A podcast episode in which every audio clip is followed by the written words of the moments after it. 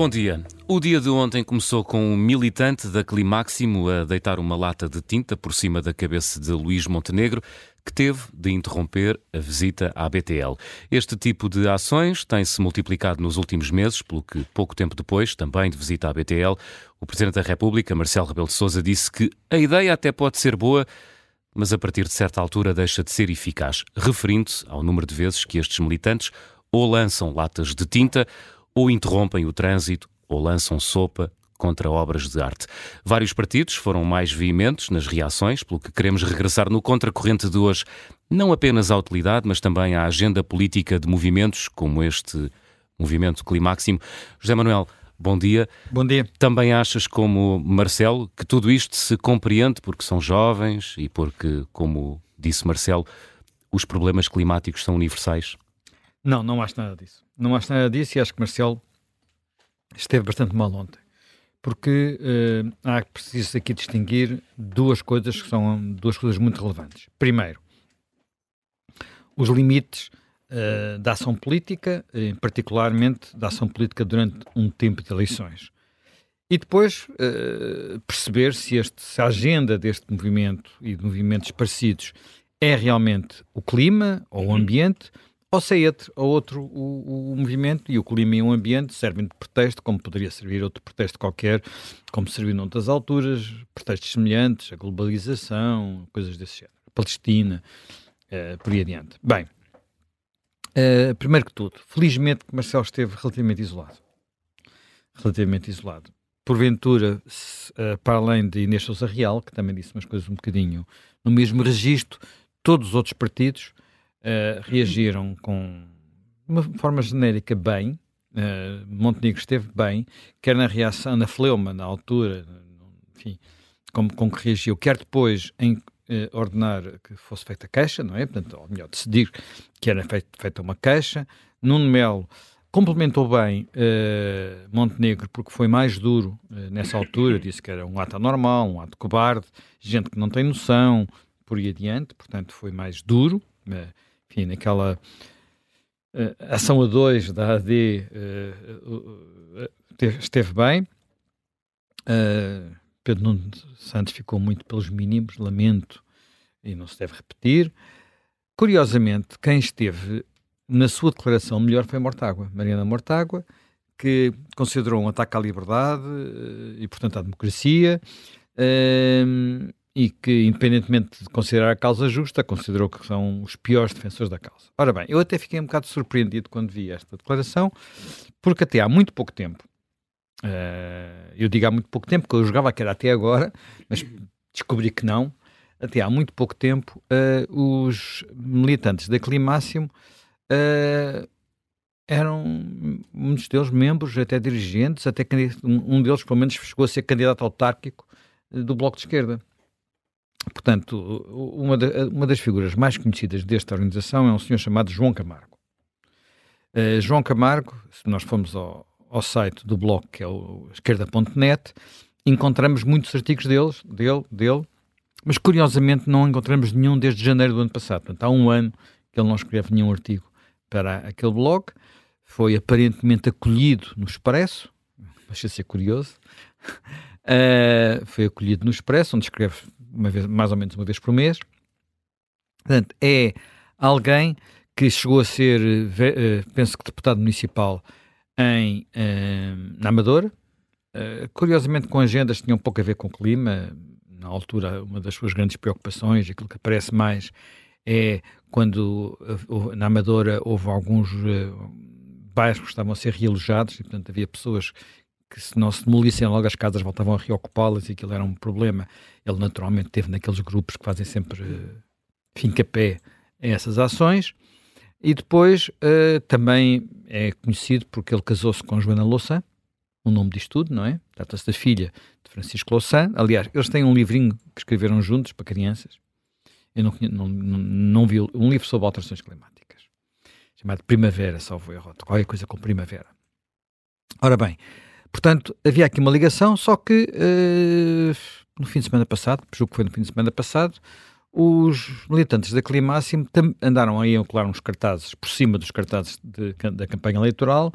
Portanto, fizeram a primeira ação ali no Campo Pequeno, aqui em Lisboa, e no Campo Pequeno uh, foram interrompidos pela polícia antes de conseguirem tapar os cartazes da AD e do Chega, salvo erro, mas conseguiram tapar o, cartaz da Mariana Mortágua uh, com uma frase do género: uh, Estes programas são todos para acabar com a terra e para acabar connosco todos, e temos, queremos é paz. Paz.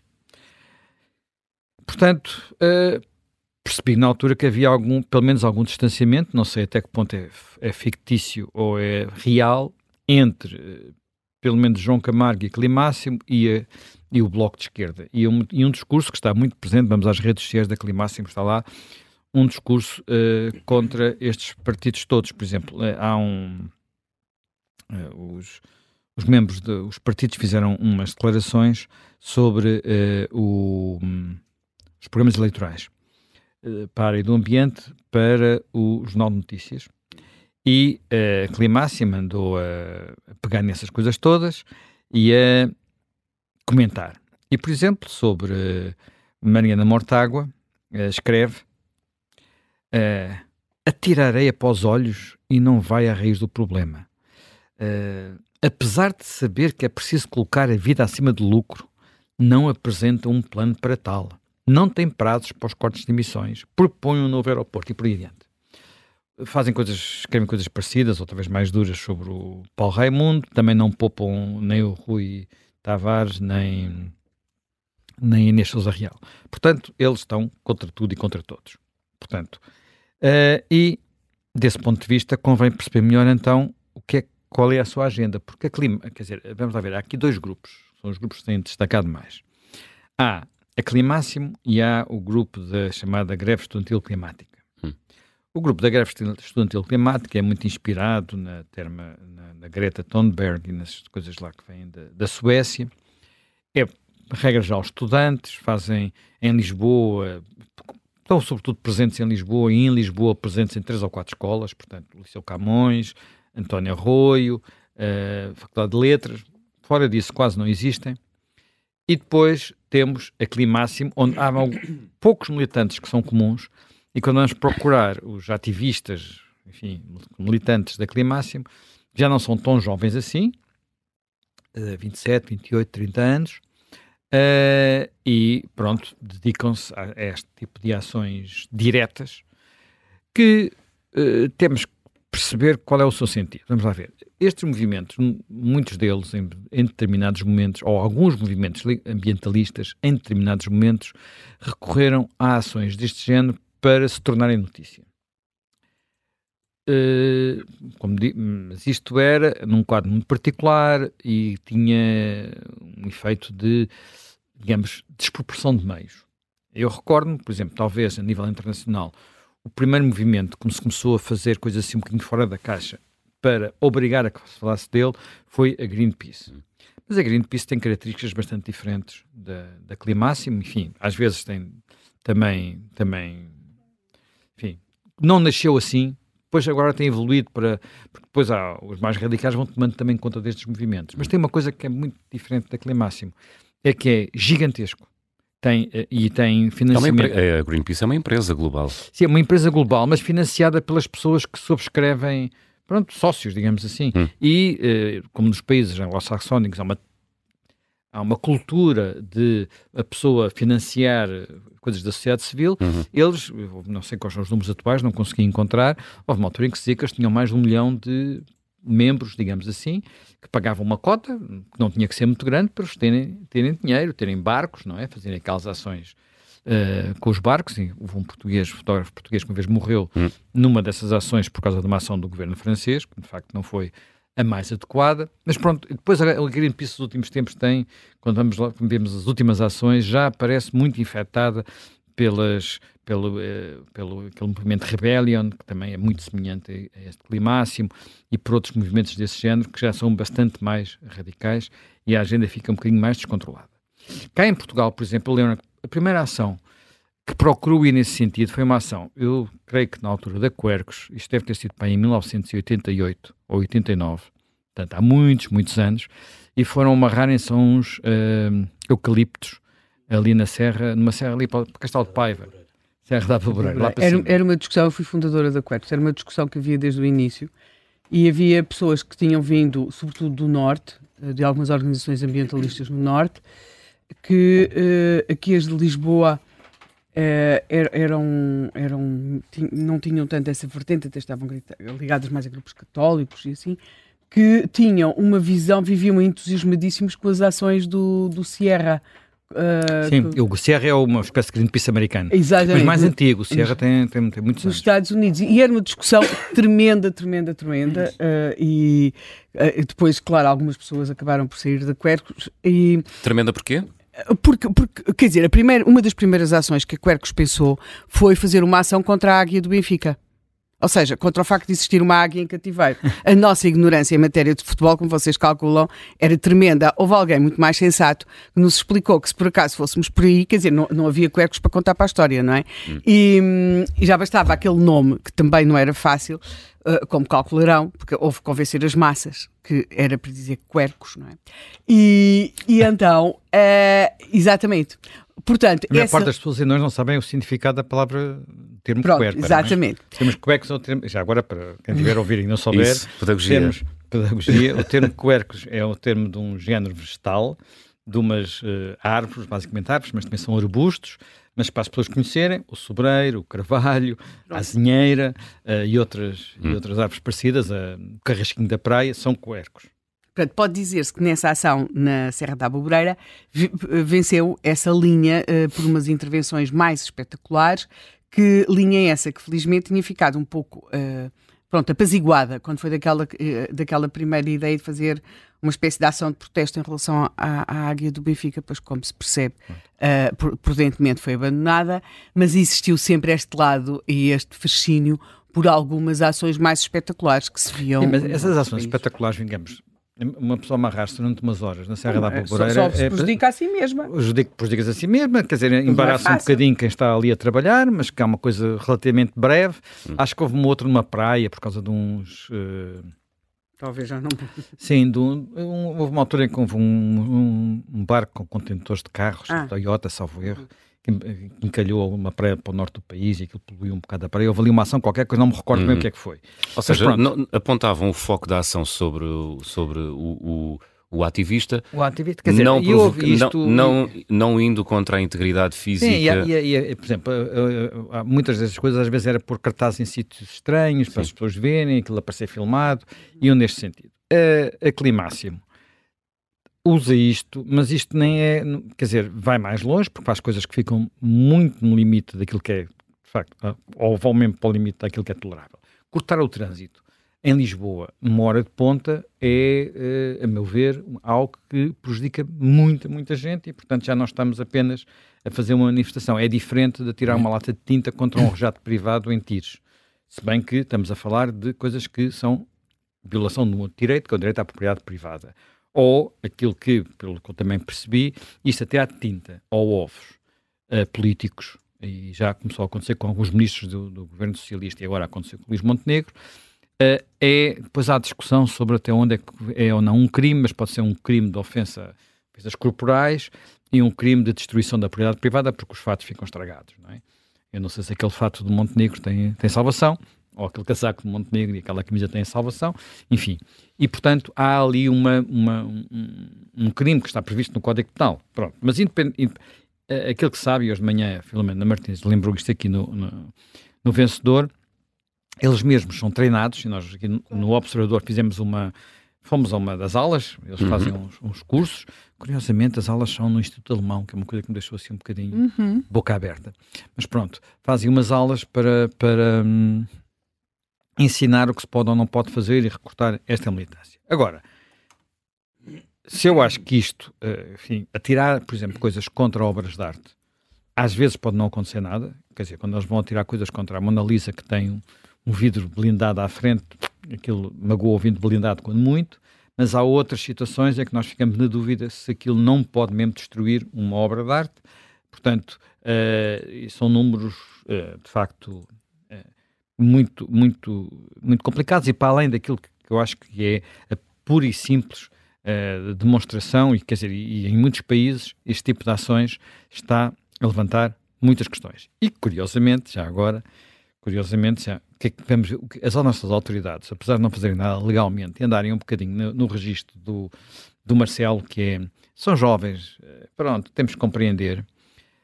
No, no relatório de segurança interna, que eu por acaso, o tal que eu estive a ler por causa do programa de ontem, uh, há lá uma passagem que diz o seguinte: Alguns setores da extrema-esquerda e militantes autónomos continuaram a impulsionar a luta ambientalista sendo notório o alargamento da sua base de apoio junto à sociedade civil, particularmente a população estudantil, portanto estamos a falar de 2022, e a radicalização do seu ativismo em determinados casos, aproximando-se do, do extremismo. Isto vem no mesmo capítulo em que se fala daqueles grupos neonazis e do ativismo de coisas e também dos grupos uh, anarquistas. Hum. É o mesmo capítulo. Portanto, a nossa uh, polícia, eh, as nossas a nossa polícia, as nossas forças de segurança estão preocupadas com esta, esta, com esta gente. Bem, mas, mas curiosamente, dito... os jornalistas não, porque quando tu vais ver depois os títulos que se fazem após a saída desses relatórios de segurança interna, uh, destacam sempre, como é óbvio, o problema do, do, dos grupos neonazis, mas nunca e fazem títulos com, com, com, com esse risco uh, que existe, uh, mas nunca destacam o risco destes movimentos que uh, e subestimam-nos e, e, é como se nem sequer surgissem. É como se não existissem. É como se não Aliás, existissem. o simples facto de chamar a esta gente ativista claro. e não chamar outra coisa qualquer. É extremista. Extremista, uh, militante, que apesar de tudo é diferente, tem uma carga, uma carga uh, diferente de, claro. de, de ativista, não, não, não se usa isso. Bem, agora, dito esta questão sobre o ativismo e o extremismo, acho que há outra questão que é muito importante de referir. É o que é que realmente pensam em defender estas pessoas? São de facto gente eh, generosa que está aqui muito preocupada com o aquecimento global e a querer mudar a vida, independentemente de nós podermos, ah, não vamos com os métodos, mas como diz o Presidente, a causa é justa, são... Não, não é isso, não é isso que eles pensam, não é isso que eles pensam, não é isso que eles defendem. E vale a pena uh, ver duas, ver três ou quatro coisas. Primeiro, a Climáximo assume-se está em, por todo lado com um movimento anticapitalista.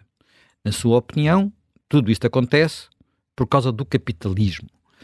Inclusive, quando alguém diz que, que as alterações climáticas são uh, obra do homem, eles dizem, não, não é do homem, é dos capitalistas exploradores. Portanto, uh, eu andar de automóvel com e contribuir para a emissão de efeito de estufa, portanto, que é uma minha opção, hum. uh, não tenho culpa porque a culpa é do capitalista que inventou o automóvel. Portanto, uh, e por aí adiante. Bem, primeiro ponto. Segundo ponto, a Climáximo, nos últimos tempos, apareceu ligada a ações uh, também de caráter extremista, de, de, de digamos, de, de partir vidros eh, pintar fachadas e fazer outras coisas semelhantes, designadamente na Câmara Municipal de Lisboa e no Ministério dos Negócios Estrangeiros, por causa da Palestina. Portanto, como tantos outros movimentos de extrema-esquerda, a Palestina é uma causa da climáximo. E agora, o que é que escrevem os seus, os seus, os seus dirigentes? Uh, vale a pena ler duas coisas. Uma é a polémica entre João Camargo e Henrique Monteiro no Expresso. Uh, Henrique Monteiro, enfim, faço uma declaração de interesse, é meu amigo, conheço há quase 50 anos. Uh, Henrique Monteiro uh, goza um bocadinho com, as, com as, uh, o conhecimento em, em, termos de alterações climáticas de João Camargo, que diz tantos disparados que não pode conhecer nada. Ele não diz disparados sobre isso, ele, por exemplo, sobre os incêndios florestais, escreveu um livro que é alucinante, alucinante de disparados. Bem, Portugal em chamas. É Portugal esse. em chamas, exatamente. Uh, o, e uh, basicamente diz que, enfim, aquilo que tem, apesar de tudo, quer dizer, o, a Revolução Industrial que nos aconteceu a nós foi que com uh, a Revolução já uma vez discuti aqui isto num outro programa também sobre a Climáximo, sobre de onde é que vinha o desenvolvimento, onde é que vinha a Revolução Industrial, onde é que vinham essas coisas todas, enfim, não vou voltar a esse assunto senão para já, e ele explica uh, que apesar de tudo uh, o capitalismo tem uma característica, é que inventa, inventa soluções transformações e é o que tem conseguido uh, superar a realidade. Por exemplo, os, os, os, militantes da Climáximo escrevem um pouco por todo lado que estão furiosos porque Portugal não deixa, todos os anos aumentam as emissões com efeito de estufa. É mentira. É mentira. O, o, ano com mais emissões foi 2005 e desde 2005 para cá diminuiu todos os anos. Quer dizer, de vez em quando há ali uma pequena flutuação, mas tem diminuído todos os anos. E não é por causa da pandemia, não foi só nos anos da pandemia, diminuiu hum. todos os anos. Quer dizer, uh, uh, e isso é, é, algo que eles enfim, não, não, não, não casa bem com a, sua, uh, com a sua narrativa. Curiosamente, há um ano em que há ali um pico estranho, quando consideramos não apenas as emissões de gases com efeito estufa, mas o total das emissões que tem também a ver com o uso do solo. Portanto, quando há, portanto, quando há transformação do uso do solo, há, há, há um certo tipo de transformação que compensa as emissões. Hum. Há um ano em que não compensa e faz disparar as emissões. Qual é o ano? 2017. O ano dos incêndios. O ano de Pedrógão. E, portanto, houve de facto uma catástrofe e de facto com os incêndios houve muita emissão. Mas digamos que não é uma coisa, enfim, estamos a falar de coisas diferentes, não é? Não, uh, ora bem, e depois há um outro texto que eu acho muito, muito interessante, de uma senhora, agora não me recordo o nome dela, uh, esse, publicado no público, mas também está disponível no site da Climáximo, e que é um texto basicamente a dizer nós somos melancia e somos melancia com muito orgulho. Ora bem, porque é que isto, o que é que isto quer dizer? Intrigante. Estás assim, intrigante. Estou, estou. Intrigante. Com a analogia da melancia, explica-me. Aqui, aqui há um, uns anos, há uns tempos, quando, apareceu, quando apareceram os verdes, aquele partido satélite do PCP, hum. uh, muitas pessoas disseram era o partido de melancia. Verde por fora, vermelho por dentro. Basicamente, hum. que aquilo era uma construção do PCP para, para tentar apropriar-se da agenda ambientalista, numa altura em que isso era um tema que não dizia nada aos comunistas. E assim foi quase sempre, não é? Portanto, havia eh, até hoje o, o Partido dos Verdes. Mas os partidos verdes nunca gostaram de ser considerados melancia, porque eles gostavam é só ser considerados verdes. Ora bem, estes senhores não. Estes senhores uh, escrevem uma coisa muito engraçada que uh, eu vou, vou, vou, citar ali, vou citar aqui, que é. Uh, portanto, desculpa lá.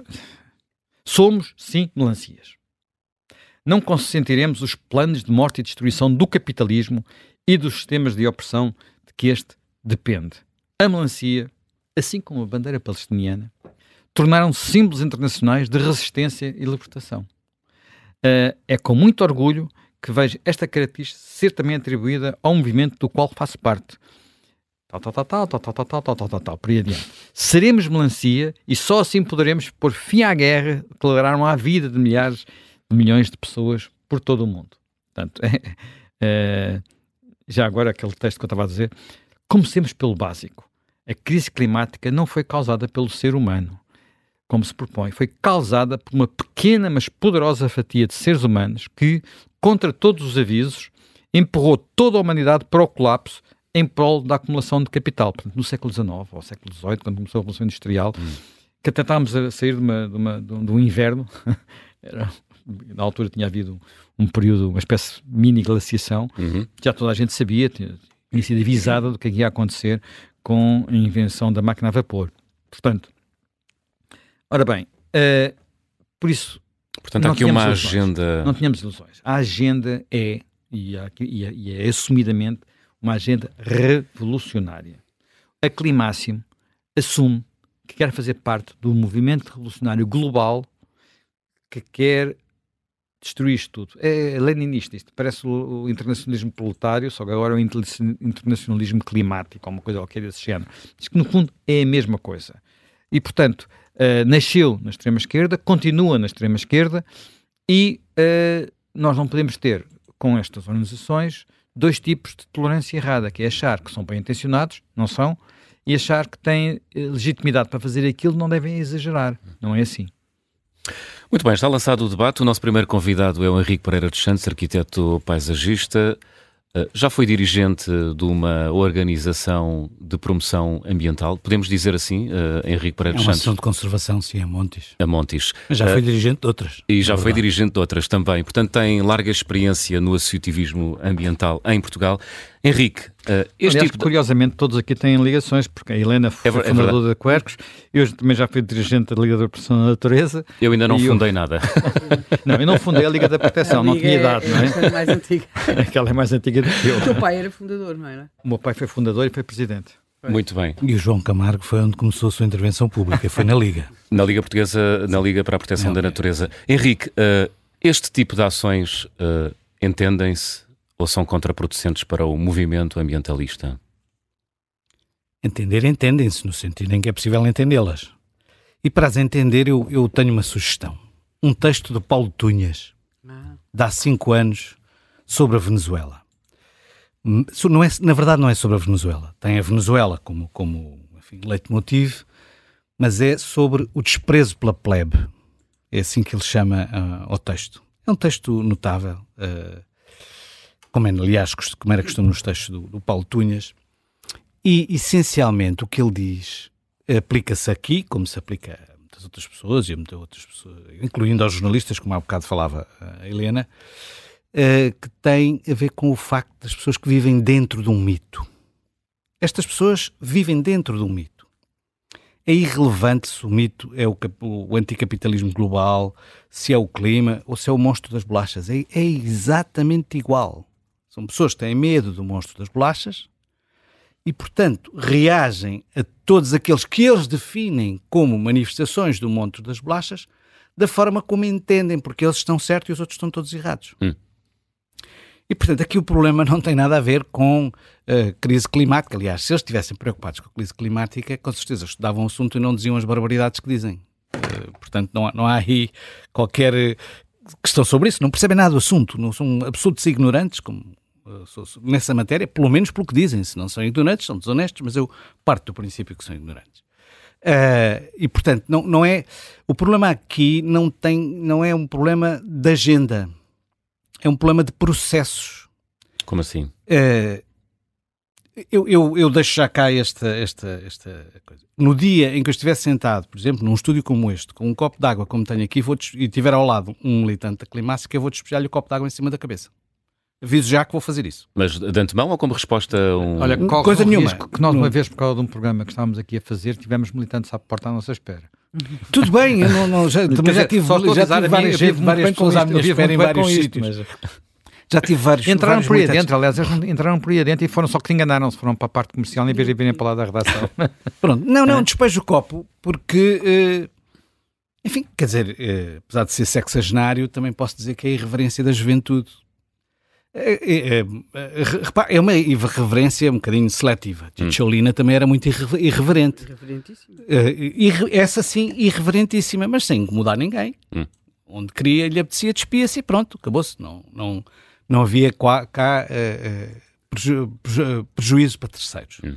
Eu, eu despejaria o copo d'água porque, enfim, hum, acharia que aquela pessoa me incomodava. E é isto que estas pessoas fazem.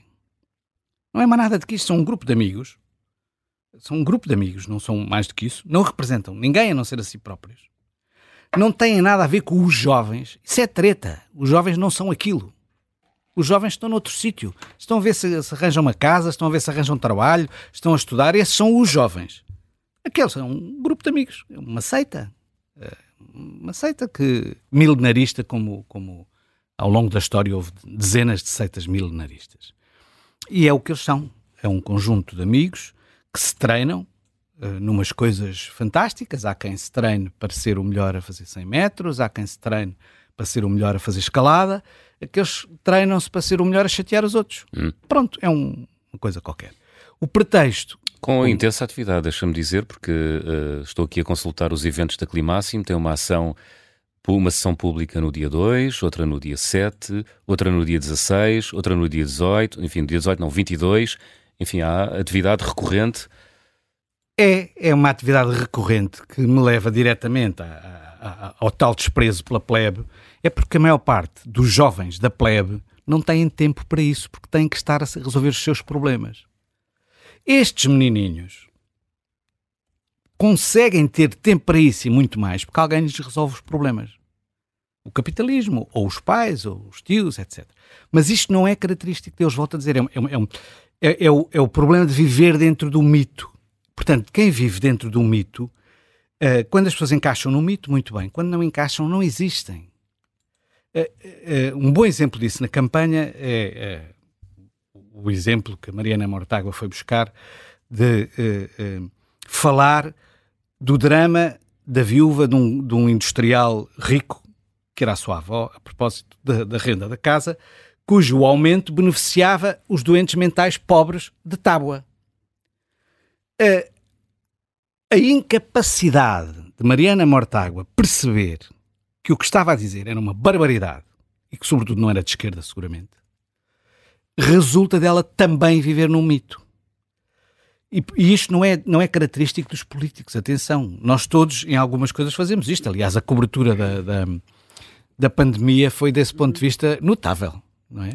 Porque mesmo quando Marta Temido dizia coisas sensatas, como dizendo houve uma entrada a dar frio no dia 24 de dezembro ou 23 de dezembro, portanto, o pico que estamos a assistir é por causa do frio, nós tivemos dezenas de jornalistas a dizer que ela estava a, sacudir a água do capote, porque eram incapazes de integrar a informação, que é outra das características fundamentais de quem vive dentro do mito, integrar a informação porque se estão nas tintas para a realidade. A realidade não, não, é, não, é, não é relevante, como, como disse o Zé Manel. A realidade estraga uma boa história. Exato, é? e naquele caso é, isso é fundamental porque é uma questão identitária. Sim. Aquelas pessoas não se reconhecem como agentes sociais, como pessoas relevantes, fora desse mito. Não, não sabem quem são. Esse mito faz parte da, da, da, da, da sua natureza. Uh, e, portanto, o que está aqui em causa não são jovens irreverentes, preocupados com o seu futuro e com o clima, não sei o quê, são pessoas que simplesmente estão desintegradas, estão exiladas da sua sociedade.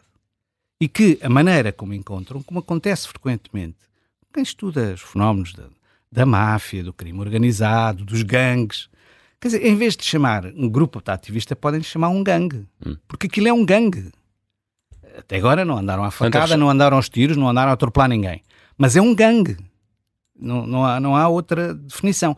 E a lógica de integração no gangue é igual à lógica de, de integração dos gangues da periferia ou dos gangues relacionados com, com, com, a, com a pequena criminalidade, etc. por aí fora. É uma, é uma lógica interna.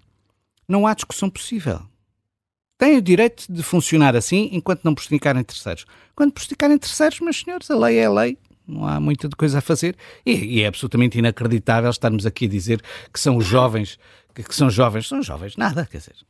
Desculpem lá, são de idade dos meus filhos, não são jovens, meus filhos têm filhos, portanto não são jovens, são pessoas normais. Henrique, vamos ter a oportunidade de falar até ao, ao, ao meio-dia sobre este tema.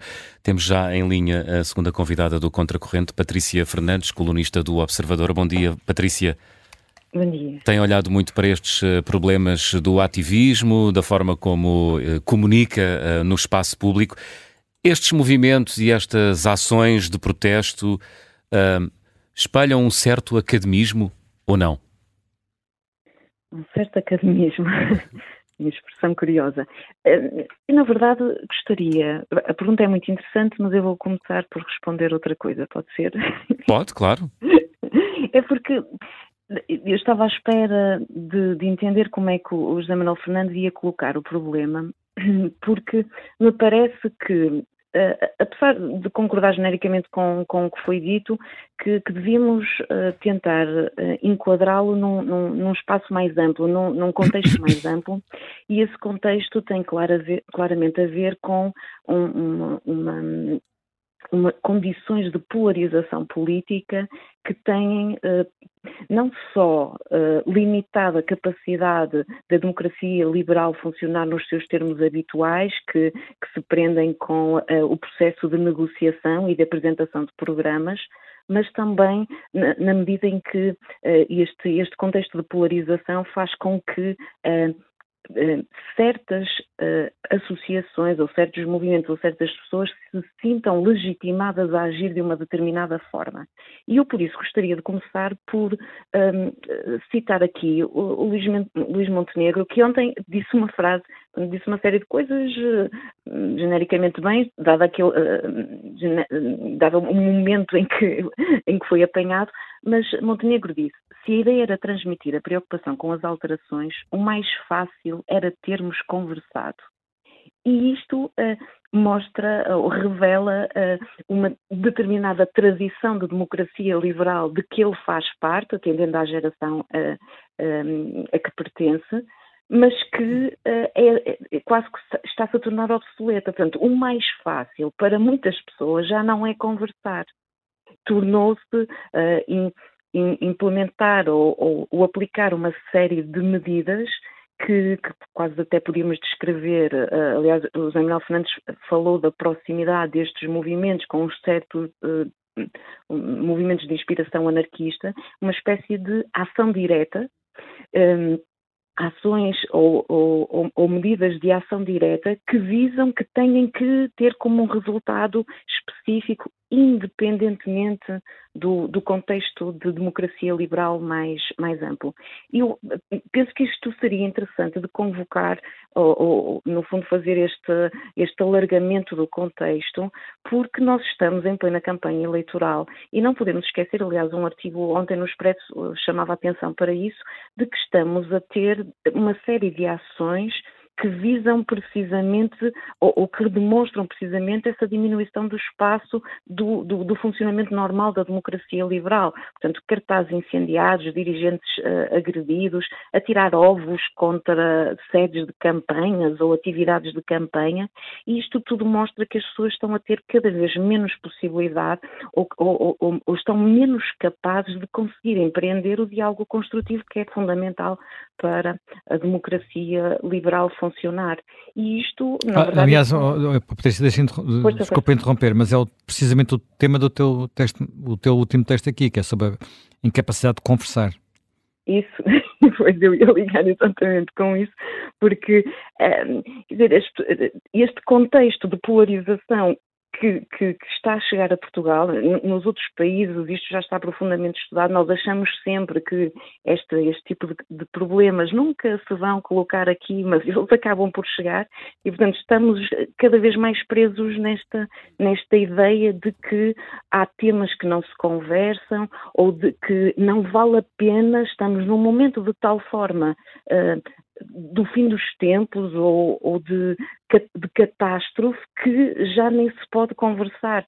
E isso, realmente, eu escrevi sobre isso, a, a, a, propósito desta mania agora de não lidar com, com as pessoas que dizem coisas diferentes, abandonar a sala, ou até estou a pensar num texto também publicado no, no público de uma jornalista que um, tinha dificuldades em ter um PT no ginásio, que tinha ideias, que defendia ideias do chega, como se fosse impossível convivermos com pessoas que têm ideias diferentes, e isto também se prende muito com, com esta ideia de que não vale não vale a pena conversar, temos é que fazer alguma coisa.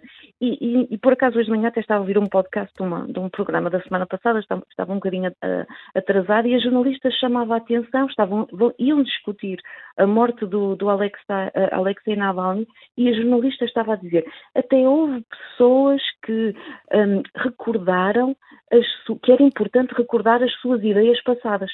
Como se as ideias passadas do senhor uh, justificassem a morte, ah, ou, ou, pelo menos uh, tornassem menos terrível aquela que foi a morte dele. E, portanto, estamos num contexto absolutamente uh, quase assustador em que uh, as pessoas consideram que há coisas que justificam outras. E, oh, oh, Patrícia, e, posso só fazer um comentário? Claro. Esse contexto não, não, é, não, é, não é novo, não é? Eh, nos anos 20, 30 do século passado, uh, a polarização era imensa. Uh, o, antes da Primeira Guerra, a polarização era imensa. Portanto, não, as, as, Brigadas Vermelhas, nos anos 70, existiram, tal como o Bader-Meinhof. Portanto, a polarização é uma coisa que surge periodicamente. não, é, não, não é novo. Pelos vistos, não aprendemos. É isso, Henrique. Pois, essa é que é a questão, não é? Portanto, não podemos estar a olhar para isto como se esta gente fosse inocente, porque não é. Ah, Já vimos isto estava... no passado. Claro, eu não estava a justificar. As condições históricas. Não, sei que não estava justificado de maneira nenhuma. Sim, eh, podem aproximar-se, mas não se repetem, não é? Portanto, nesses tempos e no início do século XX, nem sequer tínhamos um sistema de democracia liberal implementada como temos hoje, e, e portanto, os mecanismos de resposta eram diferentes. Vivíamos em contexto de pós-guerra, sobretudo ali entre as guerras, em que havia muito, muitas armas na rua e, e, e grupos militarizados, e agora as coisas estavam mais consolidadas provavelmente estamos a passar um momento de crise de democracia liberal, que foi também um momento que vimos, uh, quer entre guerras, quer a seguir à segunda, quer uh, uh, em torno da Segunda Guerra Mundial.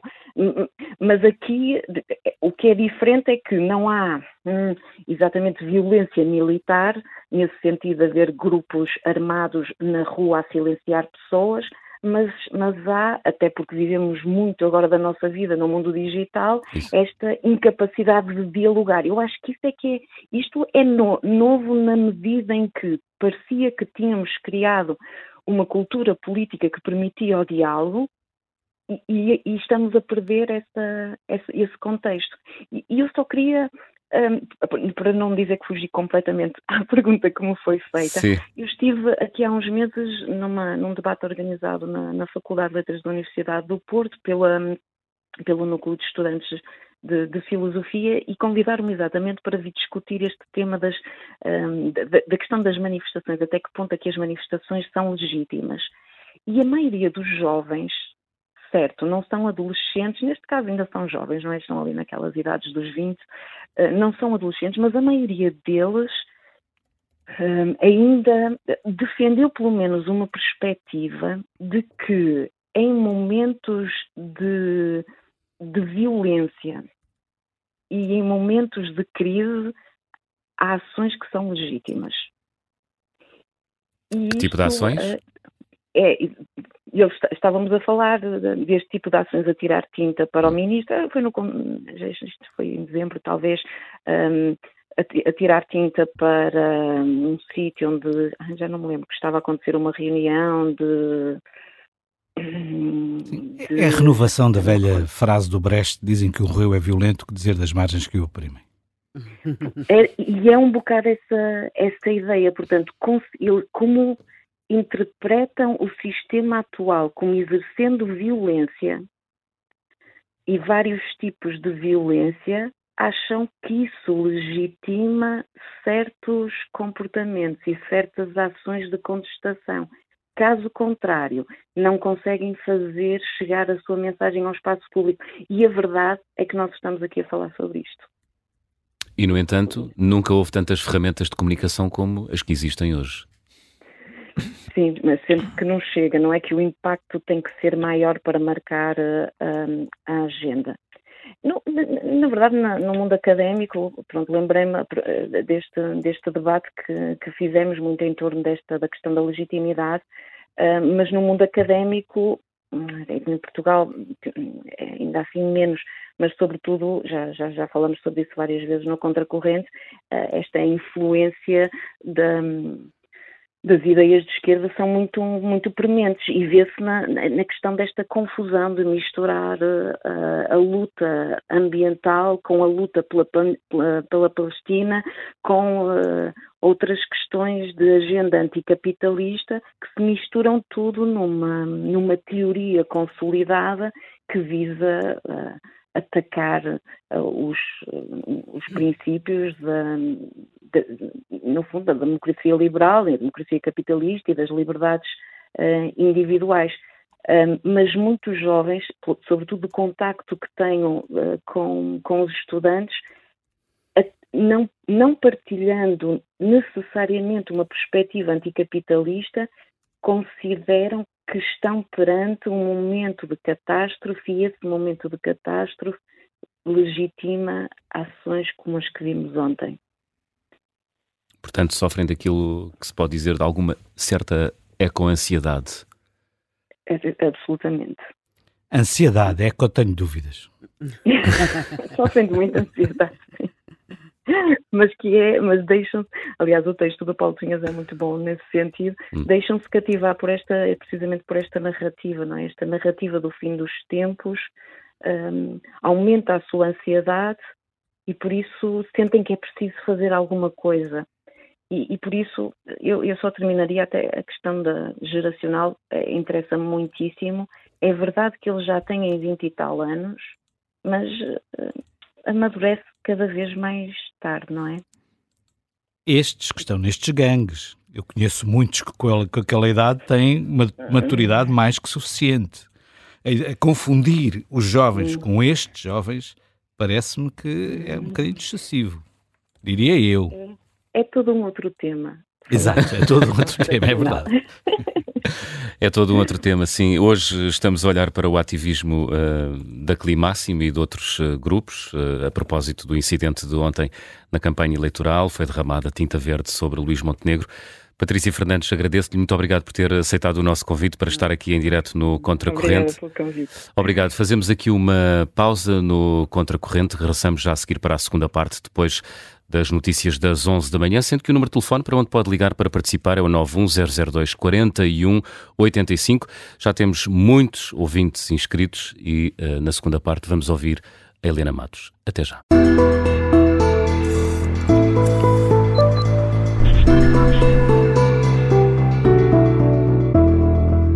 Segunda parte do Contracorrente, estamos a debater o ativismo climático. Helena Matos, como é que viste as imagens de ontem de Luís Montenegro, um candidato a primeiro-ministro coberto de tinta verde, e a resposta do Presidente da República e dos restantes partidos? Bem, são coisas completamente diferentes. Uh, a resposta do Presidente da República parece-me enquadrar-se numa linha de tarantamento do nosso Presidente. Não sei se se deve ao facto de, naquele certame uh, que estava a ser visitado, Uh, Bolsa Turismo de Lisboa. Bolsa Turismo de Lisboa. O presidente, ter, que é uma pessoa que come pouco, ter ido experimentando algumas, alguns dos líquidos que estavam lá em exposição, uh, mas realmente as, as declarações quer dizer, são absolutamente infelizes e não, não fazem qualquer coisa.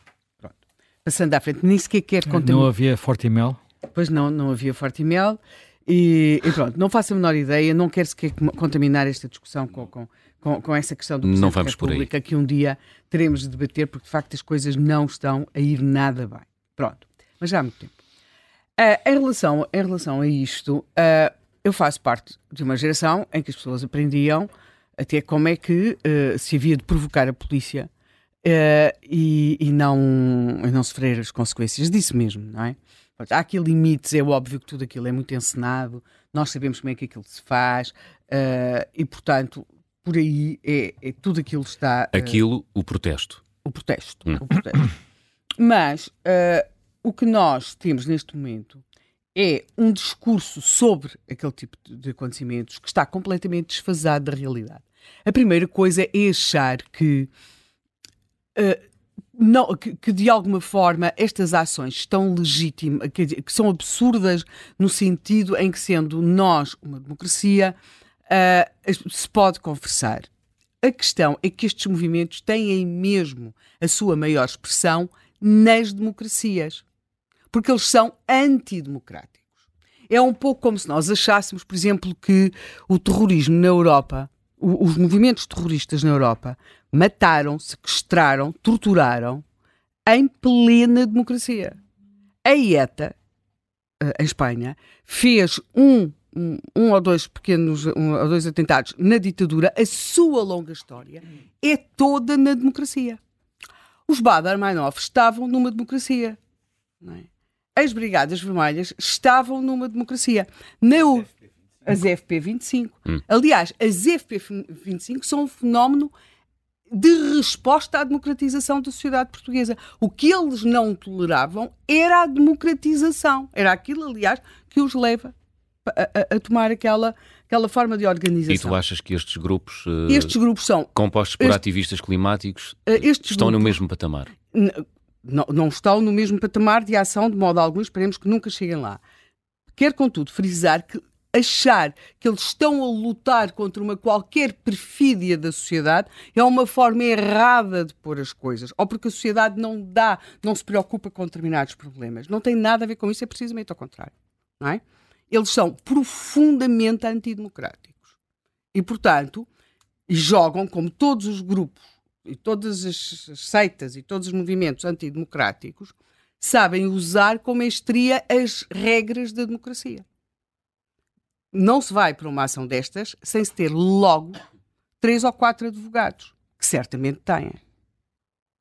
Portanto, e, e conhecendo todos os alçapões legislativos que permite que façam isto tudo, que não fiquem comprometidos nos uma, seus cadastros. Atenção, uma das coisas que no site se encontra é apelos, há dois tipos de, há três tipos de apelos para Sim. militantes, para militantes que estavam a tirar fotografias, para claro. pôr estas coisas nas redes sociais e por aí adiante, e para apoio jurídico. Claro, hum. claro. E nós vemos depois isso, depois é todo o outro e lado. E apoio financeiro também. E, claro, e depois, mas isso tem a ver com militância. E, e, depois temos todo o outro lado, e que é, eu não sei como é que hoje ainda há alguém que queira ser polícia, não é? Porque depois a partir dali temos todos estes meninos que frequentam colégios privados ou as melhores escolas públicas no centro de Lisboa, e que depois vão para uh, esquadras onde imediatamente todas as formas como são interrogados, como são verificados, tudo isso vai transformar numa cascata de casos que os apelidos sonantes dos paizinhos, mais o conforto dos advogados, que muitas vezes a atenção da família,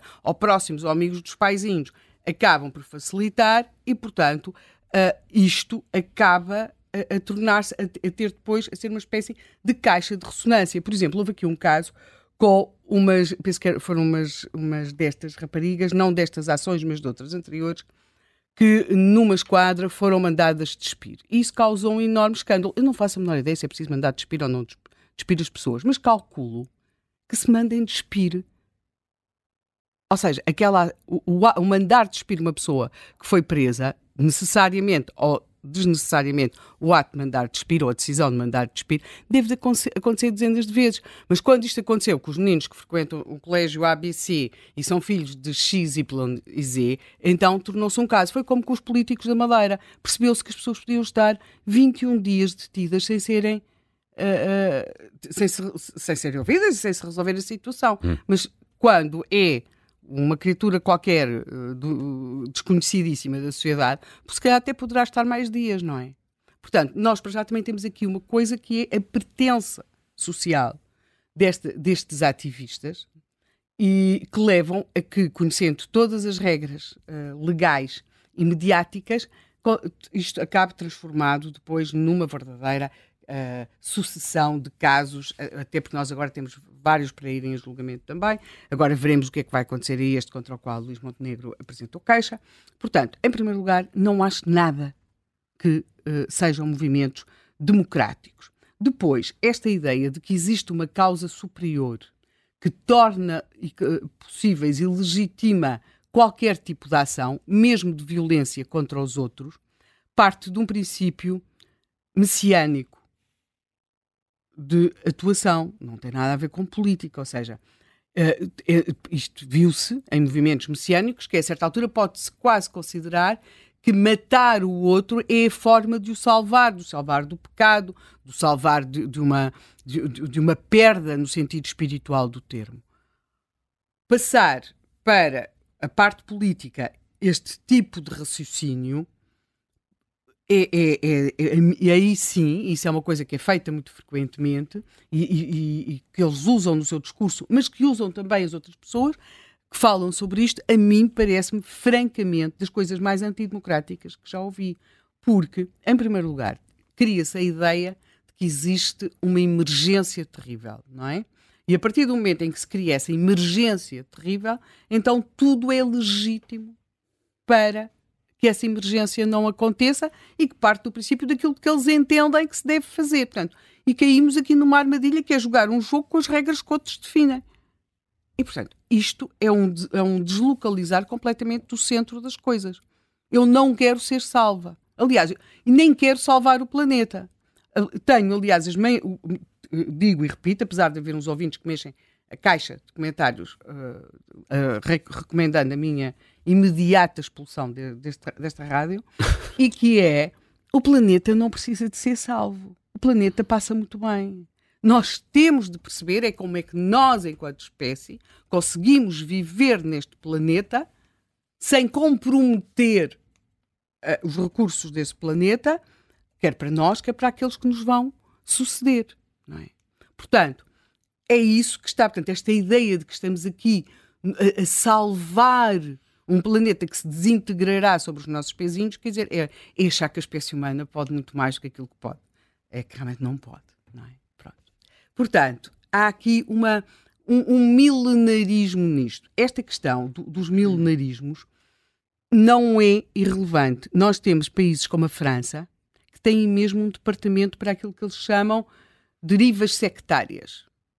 Uh, faz parte do Ministério dos Franceses, tem o Ministério dos Cultos, não é?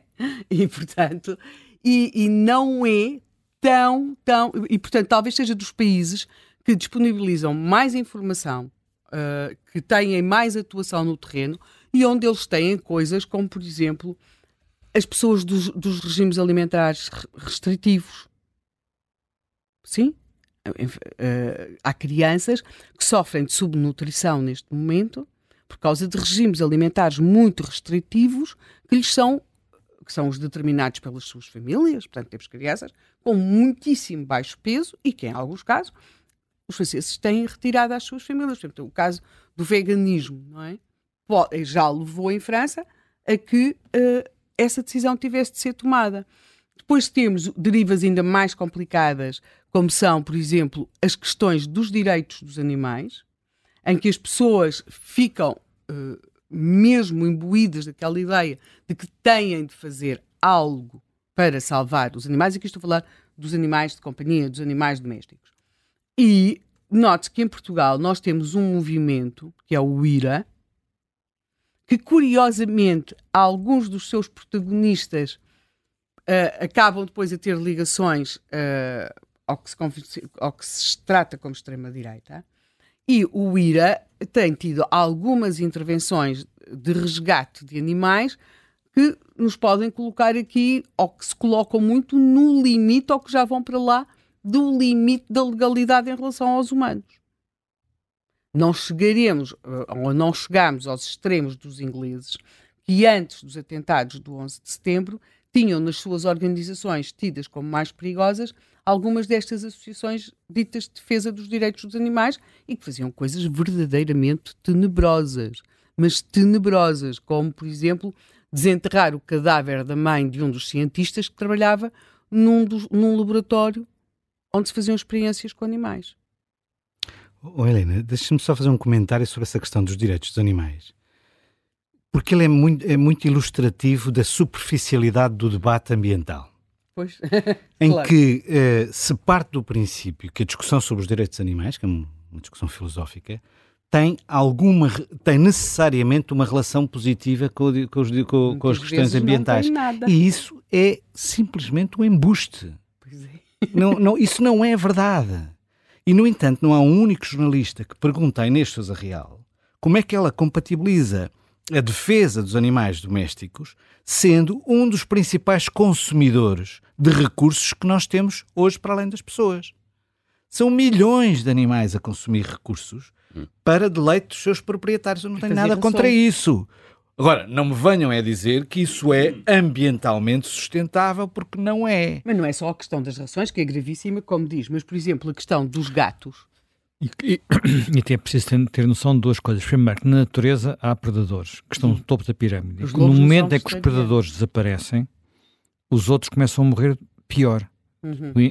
Porque os predadores limpam um bocadinho o que, o que está, no, digamos, no terreno animais doentes, animais velhos, têm essa função. Mantém Isto o equilíbrio. Não, mantém o equilíbrio. Uhum. Há uma coisa que, que, às vezes nós nos esquecemos, porque é tudo muito bonito, sem eh, muito delicadoce, não é? Eu agora que vivo no, no campo, digamos assim, mais ou menos. Patos. Não, os patos, as águias não, não, não atacam, mas as minhas galinhas têm desaparecido todas por causa das águias. Uhum. Portanto, a maior parte das pessoas não tem noção que isto acontece, mas acontece a águias Sim. em Sintra que dão cabo das galinhas. Quando não são as águias, são os saca-rabos, ou os fuinhos, ou coisas desse género. Raposas. raposas. Faz parte, de, ah, faz, faz parte, parte da natureza, das pronto. leis da natureza. E só tens patos porque a minha cadela não vai lá.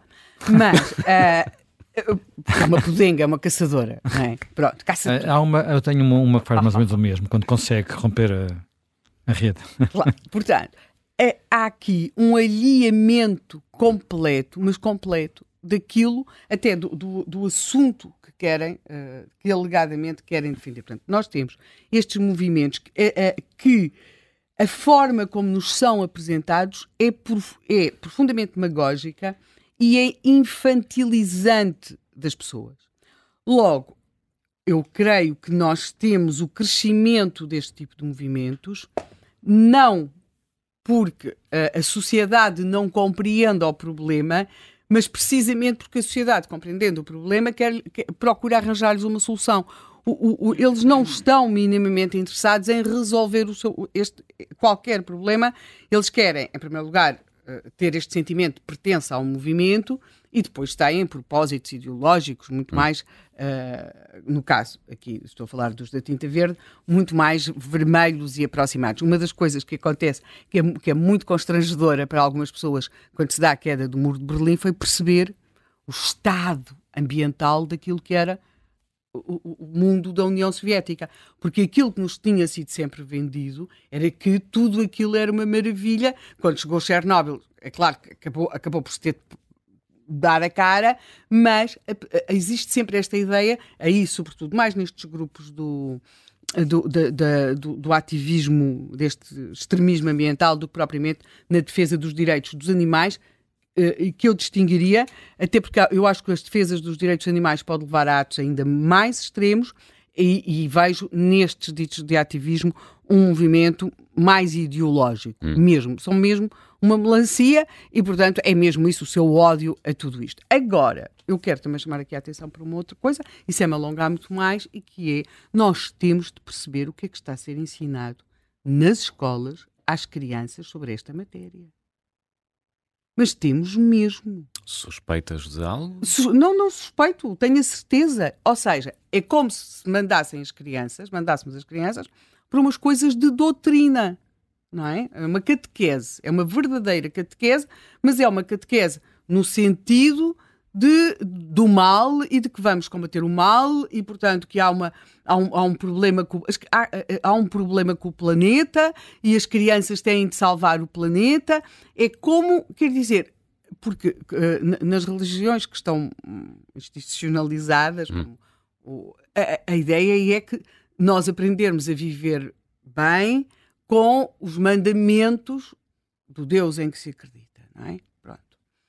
E adequar esses mandamentos ao mundo de hoje. Aquilo que nós temos aqui é quase que um apelo às, às crianças, uma doutrinação, como, como, se os estivéssemos entregado a um grupo fundamentalista.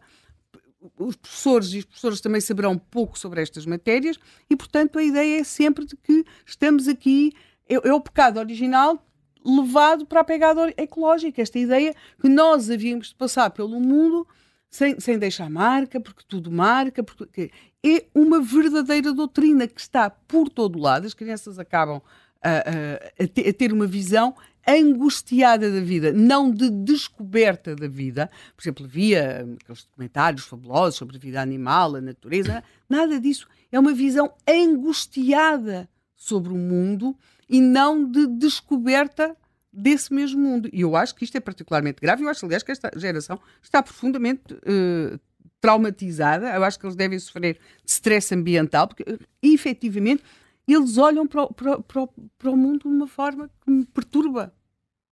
Não Mas, todos. Como diria o Henrique Pereira dos Santos na primeira parte do Contracorrente. Quanto mais vivem na sua bolinha social, quanto mais uh, confortável é a sua bolha social, maior é um, maior é essa sua hum. perspectiva. Este protesto aconteceu em plena campanha eleitoral contra Luís eh, Montenegro. Foi esse o mote que encontramos para debater o ativismo climático, mas tem, obviamente, ou poderá ter uh, consequências. É o que pergunto à Raquel Abcacis, que é editora de política do jornal Novo Sol. Bom dia, Raquel. Olá, bom dia. Tem implicações na campanha eleitoral? Olha, eu, é, é, assim, eu para já, para além de lamentar o que aconteceu, hum. mas acho que foi o melhor presente que podia ter sido dado a Luís Montenegro uh, nesta campanha e em particular no dia de ontem, em que ele uh, arriscava ter que passar o dia inteiro a corrigir declarações uh, de Paulo Núncio na, no, no, evento que tinha acontecido na noite anterior sobre as alterações ou as possíveis alterações ou um novo referendo à lei do aborto e aquele episódio acabou hum. não só por ofuscar, uh, pelo menos naquelas, naquelas horas e, e, durante todo o dia, essa discussão, uh, que não era propriamente aquilo que ele mais desejaria nesse dia de campanha, como uh, acabou por fazer de, de Luís Montenegro, quer dizer, no fundo foi entre aspas, não sei se isso já foi dito aqui, mas imagino que já tenha sido dito, mas foi o momento Marinha, Marinha Grande de Luís Montenegro. Pois era essa a pergunta que eu ia fazer, salvas as devidas distâncias, foi mesmo o momento sim, Marinha sim, Grande? Sim. Acho que foi mesmo o momento Marinha Grande por tudo o que teve. Uh, pela sensação de injustiça e desagradável uh, que apareceu em todas as televisões, em todas as imagens, e as pessoas, o eleitorado, não gosta daquele tipo de cenas e tende a compensar quem é a vítima deste tipo de ataques e, portanto, nesse sentido, teve logo esse efeito, mas depois Luís Montenegro teve uma presença de espírito uh, rara uh, perante aquelas circunstâncias. Eu depois à noite tive outra vez a ver as imagens uh, do que aconteceu e de facto é de louvar o fair play e a forma tranquila como ele, com todas as câmaras ligadas e apontadas para si e os fotógrafos a precipitarem-se para fotografarem o momento, uh, uh, não há ali um instante em que nós percebamos que Luís Montenegro fica irritado, tem uma reação intempestiva. Uh, pelo contrário, acho que ele não desvaloriza mas é capaz de, de, de, tirar partido daquilo para até fazer o seu ponto e até fazer o ponto de hum. que o PSD tem pergaminhos como nenhum outro partido na área ambiental e já dá muito tempo e hum. até aproveitou para relembrar a AD inicial de Gonçalo Ribeiro Teles uh, e, portanto, dizendo que ainda por cima, por, uh, ainda mais injusto é o facto daquilo ter sido uh, com ele que no fundo, para além de ter algumas, ter, ter um programa eleitoral nessa matéria, o partido tem de facto um currículo na área ambiental como poucos partidos em Portugal tenham, apesar dos discursos políticos que hoje em dia ouvimos. Hum. Portanto, eu acho que aquilo do ponto de vista do ganho político, uh, eu acho que não podia ter acontecido melhor, sendo que nunca poderia ter sido propositado e, portanto, acho, acho, acho que foi uma coisa que beneficiou Luís Montenegro. Agora, outra coisa é avaliar aquilo que se passou e, sobretudo, a Helena, a Helena não quis falar, também não sei se foi falado antes, uh, aquela que foi sobre aquela, o, conte, o conteúdo da reação uh, do Presidente da República, mas eu acho que isso Uh, uh, do meu ponto de vista, foi aquilo que de mais grave aconteceu ontem. Foi, dizer, foi sublinhado foi... Pela, pela, Helena. Não foi adequada a resposta do Presidente da República, na tua opinião, Raquel? Não, eu acho, eu acho que a, a pior reação, as piores declarações que ontem ouvimos foram as do Presidente da República, porque uh, chamar aquilo direito à manifestação é todo o contrário daquilo que um Presidente da República deveria defender, hum. uh, desvalorizar os acontecimentos dizendo, justificando que à, à, quinta, à sexta ou à sétima vez aquele tipo de ação já não tem efeito, parece que à primeira e à segunda ele aprovou, hum. uh, e, e eu acho que isto é muito grave quando estamos a falar de um Presidente da República, de um Presidente da República que tem estado calado para não interferir na campanha, que aparece justamente neste dia e que aquilo que tem para dizer é isto. Esta, fundo... esta, esta aparente condescendência poderá ser explicada pela, pelo facto de estarmos em campanha eleitoral. Marcelo não quis in, interferir ou não quis uh, dar, o, enfim, dar um sinal de que poderia estar a beneficiar um determinado candidato? Pois é, é assim, eu acho que nada justifica hum. uh, aquilo que ele disse e acho que o Presidente da República poderá ter muitos defeitos, mas um deles não é uh, não ter a capacidade de imediatamente perceber uh, o que é que as coisas significam do ponto de vista político e o efeito que podem ter. E, portanto, eu acho completamente injustificável aquilo que o Presidente da República disse. Acho que é legitimar este tipo de ação.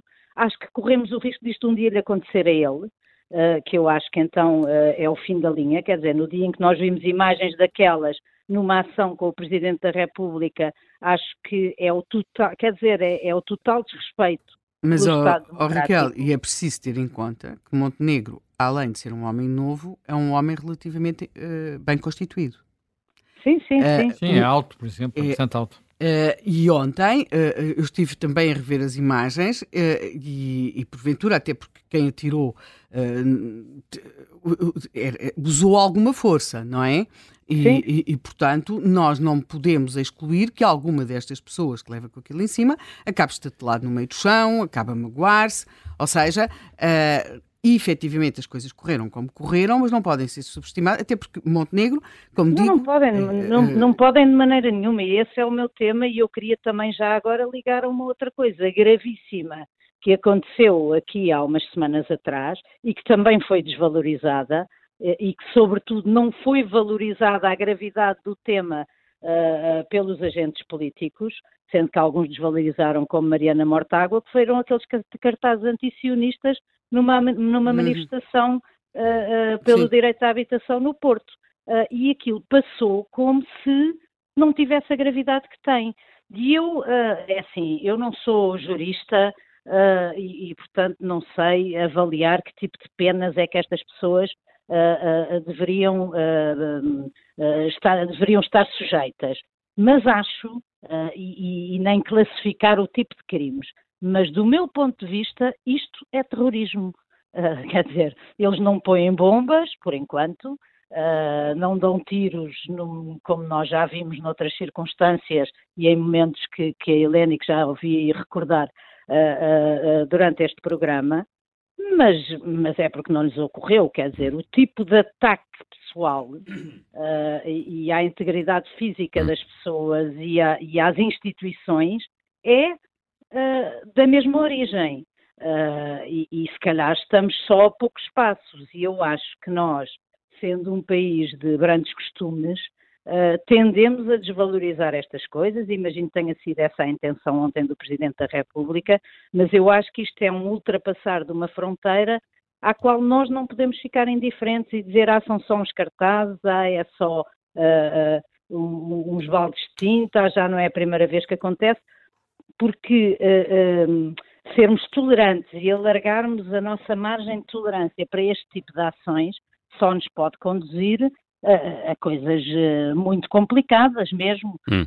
E, e, e, do meu ponto de vista, para já, parece que isto ainda é só feito por uns supostos jovens, que também já não são tão jovens como isso, inconsequentes, mas são uh, pessoas que uh, vão testando as fronteiras. Uh, e eu acho que ontem aquilo que, se, aquilo que se viu, sobretudo nas circunstâncias e no momento em que estamos a viver, é já ir muito para lá da fronteira do admissível. A resposta dos restantes partidos a este, a este incidente foi pronta, como se percebeu? foi adequada? Sim, eu acho que tiveram a percepção da, eu acho que tiveram a percepção daquilo que se passou e acho que no geral uh, bem, embora uh, imagino que alguns com mais convicção do que outros, mas acho que Uh, e por isso é que me faz particular impressão a reação do Presidente da República, porque acho que uh, no próprio instante todos os partidos políticos tiveram a consciência de que aquele era um momento para tomarem uma posição, por mais que lhes custasse, porque obviamente, uh, como eu disse no princípio, eu acho que aquilo foi um ato que acabou por beneficiar e muito a, campanha de Luís Montenegro e o próprio Luís Montenegro. Hum. Obrigado, Raquel. Obrigado por Nada. teres participado no Contracorrente e aceitado o nosso convite. Vamos aos primeiros ouvintes. Paula Oliveira, eh, Liga de Amares, é bióloga. Bom dia, Paula. Olá, bom dia. Eu, antes de mais, quero aproveitar, quero aproveitar este tema porque quero deixar claro que a questão climática é das mais importantes da minha geração e fico feliz por haver cada vez mais consciencialização para este problema a nível mundial e até, até por exemplo, nas gerações mais velhas vê-se uma crescente preocupação com este tema. No entanto, acho que estes protestos são, são lamentáveis, porque para a maioria das pessoas o que os jovens estão a fazer parece pura e simplesmente vandalismo. E lá está, como foi, foi dito agora mesmo, acaba por se desviar até a atenção do que realmente interessa, que é a causa, e beneficia-se, uh, por exemplo, uh, pessoas que poderão ganhar com isso, digamos uhum. assim. E que pior é que em vez de se conseguirem juntar pessoas para estas causas, acho que afastam ainda mais potenciais apoiantes. O que é péssimo, porque lá está, é uma causa preocupante e que toda a gente deve estar junta para lutar pela mesma. E atacando políticos de direita que pouco falam do clima, mas também atacando, por exemplo, como já atacaram políticos de esquerda quando atiraram as bolas de tinta ao Ministro do Ambiente do PS, estes protestos ilegais eles colocam-se ao lado de grupos irresponsáveis que decidiram usar uma tática de choque para conseguirem atenção. E quando eles fazem isto, eu acho que é muito importante que todos os políticos sejam muito claros na resposta que têm, que é não aceitamos discutir convosco assim. Porque a democracia dá formas a todos nós para nos fazermos ouvir. E não são estas, porque isto é só incorreto e imoral. E, e não acho que. Por isso é que lá está também, acho que não se deva fingir que não tem importância, porque tem. Quando o Montenegro levou, por exemplo, com esta tinta, com, com a tinta que levou ontem, achei mal ele minimizar pelo, logo numa primeiro, num primeiro momento o que tinha acontecido. Porque, pronto, agora já diz que vai apresentar queixa à polícia e lá está, parece haver aqui alguma confusão e era bom que houvesse mais coerência, mas lá está, como a comentadora anterior disse, não, não poderemos fingir que isto não tem importância, porque tem, e são problemas que devem ser resolvidos logo num primeiro momento. Obrigado, Paulo Oliveira, por ter ligado Obrigada. e participado no Contracorrente.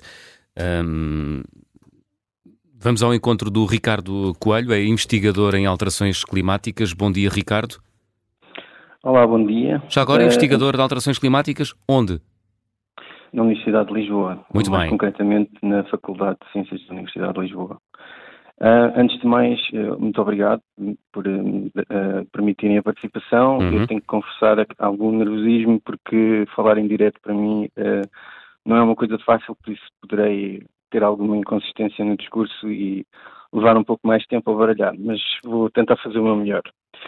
Ora, nesta situação que estamos a viver, eu encontro um, um paradoxo, que é um, começar por dizer que não há de facto legitimidade para fazer este tipo de ações, porque o risco de contaminar o resto da sociedade com esta narrativa de necessidade uh, associada a um estado de urgência que se identificou um, pode dar num, uh, se eles podem, nós também podemos fazer, ou seja, alguém com outras causas e outras ideias pode se radicalizar e pode fazer uh, ações que não são democráticas e eu pessoalmente prefiro uma catástrofe climática do que uma catástrofe democrática. A nossa democracia tem muitos problemas, muitas falhas, mas é o melhor que conseguimos ter e isso, isso interessa preservar. E, aqui chega um, um, ponto de viragem neste paradoxo que estou a tentar descrever. Um, porque de facto sinto que falta, faz muita falta mais participação uh, de, das pessoas na, na política e, e, na vida e, na, e, nas causas públicas, a, a começar uh, com o voto. Suspeito que estas eleições serão diferentes, que terão mais eh, participação, mas isso é outro tema. Uh, mas eu gostaria de ver estas pessoas em concreto a fazer coisas diferentes daquilo que estão a fazer. Por exemplo, poderiam se colocar à frente de uma área inundada e pôr lá cartazes quando as câmaras estivessem a filmar a dizer com as alterações climáticas, se nada for feito, isto vai acontecer mais vezes.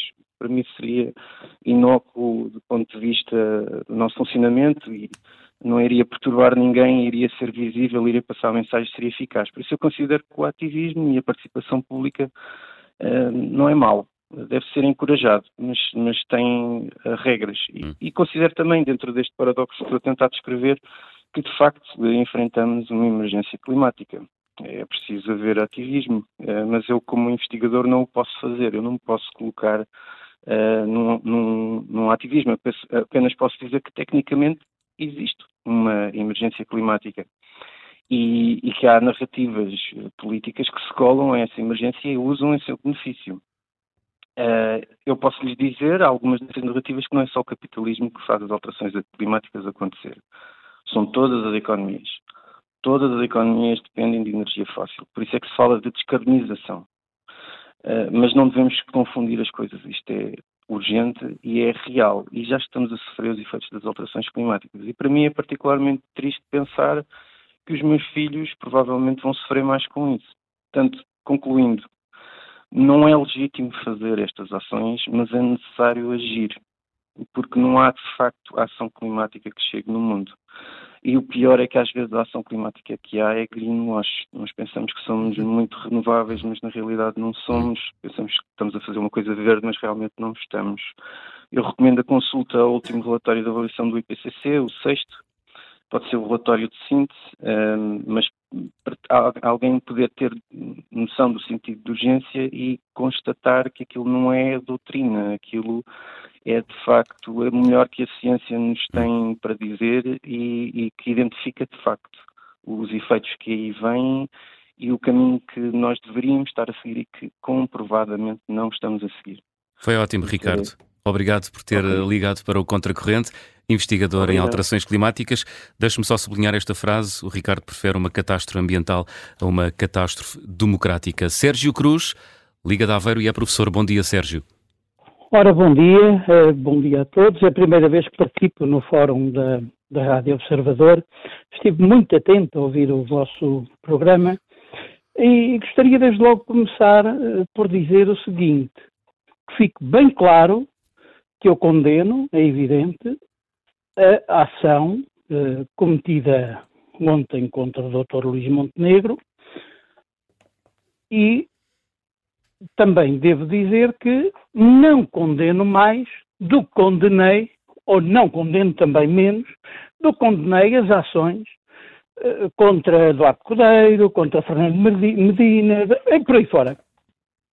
A mim, uh, eu peço desculpa por dizê-lo aqui na Rádio Observador, uh, Parece-me que quando as coisas acontecem a alguém de esquerda, bem, é suportável, é tolerável, deixa aconteceu um menino da direita, que é aqui del Rei, que é o Carmo, Carmo a Trindade, eh, já ouvi dizer, bem, temos de rever o quadro jurídico, e não sei qual é o quadro jurídico, pois com certeza, se calhar, devem ser postos na prancha de uma galé, tirados aos tubarões e por aí fora. Bem, eh, eu também ouvi já alguns disparates, deixe-me dizer, peço desculpa por ser tão frontal, mas a doutora Helena Matos eh, não sabe muito bem o que se passa nas escolas portuguesas.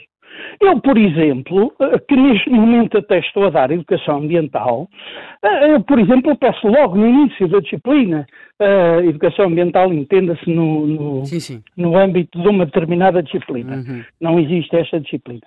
Eh, eu peço logo aos meus alunos que me deem, bem, fazemos aquele brainstorming, bem, que é que entendem por educação ambiental? Uhum. Bem, há muitas ideias, há muitas frases, e normalmente todas elas começam por não não poluir, não fazer isto, não fazer aquilo. Bem, eu digo, bem, vocês têm aqui um manual de negatividades, quer dizer, coisas negativas. A educação ambiental é exatamente contrária, pela positiva. Vamos transformar estas frases em coisas positivas. Aí concordo com a doutora Helena Matos quando diz que, de facto, há uma espécie de uh, diabolização do sistema, em que tudo é mau e tudo é mau, está mau. Essa, de facto, a ideia que existe nos alunos, mas aqui já discorda, e por isso lhe disse que não sabia o que é que estava a acontecer, porque as orientações que existem são exatamente esta, de desmontar essa diabolização e tentar encontrar, pelo menos é aquilo que eu faço, tentar encontrar uma plataforma de entendimento, um equilíbrio entre o possível e o desejável nestas questões do ambiente. Pois é evidente que se não houver determinado risco na assunção da evolução humana, estaríamos ainda a viver, pois, eh, num ambiente realmente muito saudável, mas no tempo das cavernas, no Neolítico ou se calhar ainda no Paleolítico. Depois, deixe-me deixe também dizer uh, o seguinte. Concordo com a doutora Raquel Cassis quando diz que de facto foi o melhor que podia ter acontecido a Luís Montenegro ontem. E a ação dos jovens ontem, eh, eh, se, se concordo com ela, não. Pois é evidente que não, não posso concordar. Se foi eficaz, eh, também não foi, porque hoje uh, não estamos aqui a falar na assertividade da, da, sua ação. Então, olha, como disse o ouvinte anterior, uh, a chamar a atenção para problemas que existem, não. Estamos aqui. Uh, eh, enfim, se calhar estaríamos aqui a falar no disparate do Dr. Paulo Núncio, ou se calhar, e deixe-me aqui aproveitar para dizer também, discordando tem, do que disse, tem de concluir, eu vou terminar Sérgio. só, vou, vou, vou, terminar já, vou terminar já, dizendo que o Dr. Uh, uh, José Manuel Fernandes, também não posso concordar, quando ele disse logo no início que foram muito bem, eh, muito, eh, esteve muito bem, Nuno Melo, Nuno Melo esteve muito mal ao associar as palavras, eh, as ações destes jovens com, com, com a esquerda, quer dizer, ele não se atreveu, ele foi desafiado a dizer quem, e, e desculpem, ele esteve muito mal, é fácil atirar suspeitas hum. para o ar, mas depois concretizá-las, pois, pois não, não, aí já não é tão fácil. Olha, e bom dia a todos. Muito obrigado. Obrigado, Sérgio Cruz, por ter ligado para o Contracorrente. Vamos já ao encontro do Luís Raposo. Raposo, é consultor e Liga de Lisboa. Bom dia, Luís. Bom dia, bom dia. Pedi-lhe que fosse, uh, que fosse sintético. Pode Também ser. vou tentar ser Obrigado. mais sintético. Antes de mais, pronto, condeno pronto, esta ação porque acho que não, não tem cabimento nenhum em democracia. Mas pronto, mas, mas nós, eu acho que pronto, aqui também estamos a falar muito de ativismos e, e, e, e numa primeira acessão hum, é benéfico que, no fim de contas, haja ativismos. Uma sociedade, principalmente numa sociedade que se queixa da fraca participação política e em que as pessoas pouco, hum, pronto, pouco abertas a se envolverem eh, na, na política aos seus eh, diversos níveis. Eu acho que seria muito bom eh, pronto, se- quando este género de, de ativismo eh, não toma este, este tipo de, de, pronto, de proporções, principalmente quando chega ao nível da agressão. Quer dizer, porque o, o- o ativismo neste, eh, de- eh, forma é inadmissível e deve ser tratado eh, como um crime. Mas acho que é importante nós tentarmos perceber como é que, chega, como é que chegámos aqui. E assim, de uma forma resumida, quer dizer, os partidos políticos mais, mais extremistas têm esticado a corda pronto, na, na luta política, eh, com o objetivo de destruturar a sociedade, eh, porque eles têm a ideia de que no caos vão conquistar, vão conseguir conquistar o poder, hum, e quer dizer, e, e eles têm isto eh, muito, muito claro. E aqui também temos que ser, pronto, temos que ser também eh, diretos. E a, e a esquerda tem sido muito benevolente com, com este caminho para, um- para uma sociedade eh, sem referências. E, e daqui eu queria chegar um bocado, eh, pronto, a essa nossa atualidade, que acho que também aqui é importante, que Hum. tem a ver com, que tem a ver, no fim de contas, com, com os dois eh, grandes eh, concorrentes a, a- a primeiro-ministro. E, o que nós e o que nós percebemos aqui é que nós temos, nesta altura no PS, um líder que, assumindo-se da esquerda da esquerda no PS, e realmente o PS nunca teve um, um líder tão, tão, tão à esquerda, tem eh, colocado sempre eh, o, o seu adversário mais, ma- mais direto, neste caso a AD, junto, junto do extremo. E se nós vamos ver, Luís Montenegro não trata eh, o, o- o PS com esta, com esta falta de, de- de- de moderação. E isto, isto porquê? Eu estou a referir isto porque, no fim de contas, aqui, o que, o que nós estamos eh, neste momento é eh, numa, numa eleição que está, que está muito po- polarizada. Polarizado. Hum. E estes extremismos, estes extremismos, eh, no fim de contas, ainda querem aparecer mais porque, porque percebem que, que vão acabar por ter, por ter aqui mais, mais antena. E porquê que eh, me parece que também, por parte do, do, do Pedro Nuno Santos, tem havido esta, esta questão de, de, de colocar no extremo? Porque ele, no fim de contas, percebe que um partido que, eh, que está no governo e se apresenta a eleições tem que, eh, no fim de contas, prestar contas. E o que tem acontecido é que em, em- em muitas das áreas da governação, e esta é, um- é um- é uma delas, isto tem, isto tem eh, acontecido. Isto é, eh, percebe-se que durante oito anos houve aqui um- um- uma, grande, uma grande inação. E o que acontece aqui é que quando nós vamos, vamos ler eh, Conclua, Luís. esta, esta questão do, Hum. esta questão do extremismo, e, e, e que foi uma das pessoas que, que- que tem estudado muito, muito populismo, e aqui temos populismos de, extre- de extrema esquerda e de extrema direita, o que ele diz é que é a inação, isto é, quando os governos não, não conseguem ir de encontro às necessidades das pessoas, estes, este- estes movimentos ganham ainda cada vez, cada vez mais, mais proporções. E o que eu acho que é importante aqui é que no próximo governo, e aqui pronto, tenho, pronto, é claro que tenho uma preferência mais em relação à AD, e que o próximo governo tenha eh, atenção a que é importante agir e agir numa diversidade de áreas com políticas públicas e com, para que as pessoas não caiam no, no no desespero. Ficou claro. E depois, Ficou... possam, e depois, por isso, de modo a quê? É que, é, é que haja um retomar da esperança e que haja um, um- um- Porque a esperança é o melhor remédio para evitar radicalismo. É verdade, Luís Raposo. Eu vou ter, Ok, vou ter de terminar, porque estamos, estamos, estamos já numa corrida contra o tempo. Uh, fica, essa, fica essa nota final. É preciso esperança. Henrique Pereira dos Santos, eu não queria perder a oportunidade uh, de o deixar ir embora do contracorrente sem uh, lhe perguntar Um jovem uh, que queira ser proativo, e vou, uh, vamos fazer aqui um momento de pedagogia, uh, o que é que ele pode fazer pelo ambientalismo em Portugal? Porque é um jovem. Ou qualquer Comecemos pessoa. por aí, não é? qualquer pessoa. Eu acho que uma das coisas que são dentro, mais dentro, importantes. Dentro do quadro legal. Exato. Não, mas uma das coisas mais importantes é de facto abandonarmos a ideia de que as discussões de problemas complexos ganham em ser ultra simplificadas. Não, não faz sentido. E isso acontece muito. Vejam a quantidade de vezes que Uh, sobretudo comentadores, jornalistas, dizem uh, numa televisão para as pessoas perceberem lá em casa como se as outras pessoas fossem uh, inaptos, incompetentes. Não, quer dizer, não faz sentido.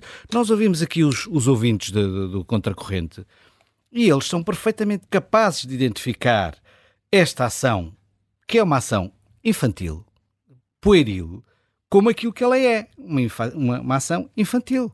Todos nós somos capazes disto. Portanto, não há. Uh, não há que ter medo de, eh, de, de, complexificar problemas que são complexos, de admitir que eles são complexos. Eu acho que essa é a principal questão. Um dia destes, uma das minhas irmãs, que é professora de primária, aliás, tirou um curso de História, depois tirou um curso de Educadora de Infância, depois tirou o curso de Magistério Primário. Mas, enfim, perguntava-me, a propósito de uma questão qualquer ambiental, uh, se, que, uma, fez uma questão qualquer que já nem me lembro bem o que é que era. E eu disse-lhe: Olha, tem atenção que há este, este e este aspecto, mas também há este, este e este. E ela responde: Bom, está bem, já percebi que então as coisas nessa matéria não são preto e branco. Hum. Exato. Essa é a primeira coisa que é preciso perceber. Que quando nós falamos nestas alterações e esquecemos que uma lata de Coca-Cola nos anos 50 tinha 50 gramas de alumínio e hoje tem 12, e desses 12, para aí metade ou mais é reciclado quando o outro era primário, estamos a omitir todo o processo de sustentabilidade que efetivamente está a ocorrer na vida das pessoas, no dia a dia das pessoas, nas empresas, etc. E muitas vezes na discussão nós, nós precisamos de ser um bocadinho mais consistentes na discussão. Nós não podemos ir atrás da conversa de coitadinhos dos animais, portanto, quem gosta de animais gosta de ambiente. Isso e não humildes, é assim. E humildes também. E humildes, obviamente. A primeira coisa é perceber que nós não sabemos tudo, não somos capazes de saber. Sabemos até muito pouco. Eu acho que era o Jorge Palmeirim que dizia que a natureza não existe para que nós a estudemos. Nós é que insistimos em estudá-la. E isto é verdade.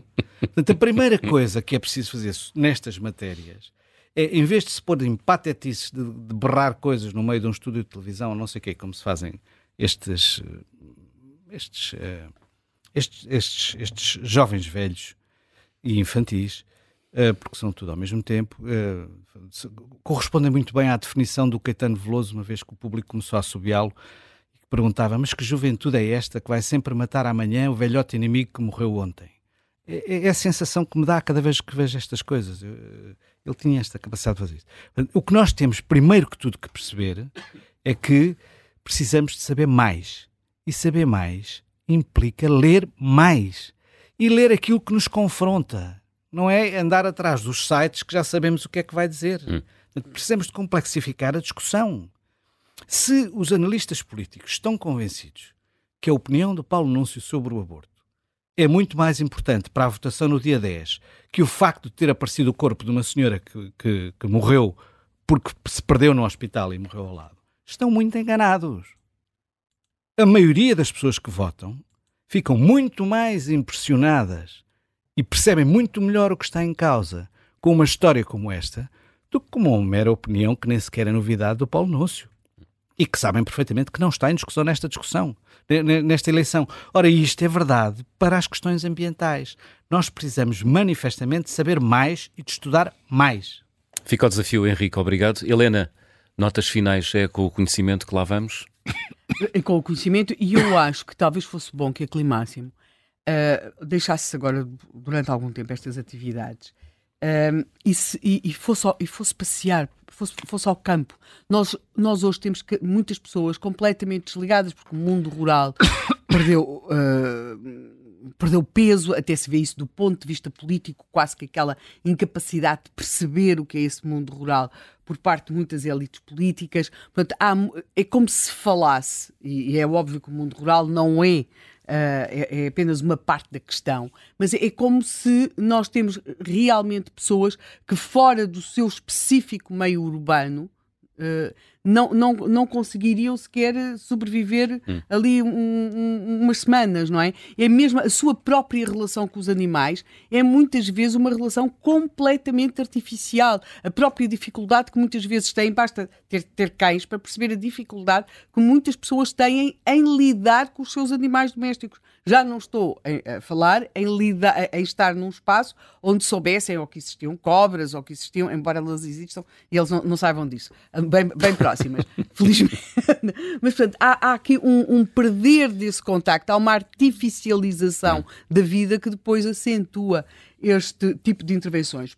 Depois, até um pouco, e em resposta àquilo que aqui um ouvinte disse, eu creio que se tem de perceber uma coisa: quem desvalorizou, em primeiro lugar, estes, este tipo de intervenções foram os partidos de esquerda. Eu recordo, nós aqui no Observador, aliás, fizemos contra a corrente, vencedor, falávamos muito que uh, a resposta como Fernando Medina ou Duarte Cordeiro tinham respondido uh, quando tinham sido atacados, desvalorizando, aí eu compreendo, ainda bem, ainda, boa pontaria, ainda bem que era verde, que é a cor do meu clube, aquelas coisas assim, não era a forma adequada de pessoas que tinham cargos institucionais responderem. Se quisessem andar a achar que a política é uma coisa de paintball, à vontade. Mas não era, apresentaram queixa. Mas não apresentaram queixa e eles eram ministros e, portanto, nós temos, na minha opinião, deviam ter apresentado queixa, mesmo que o cidadão, a Fernando Medina ou Duarte Cordeiro, não quisesse apresentar queixa, o ministro devia tê-lo feito. Hum. E a forma como os partidos reagiram ontem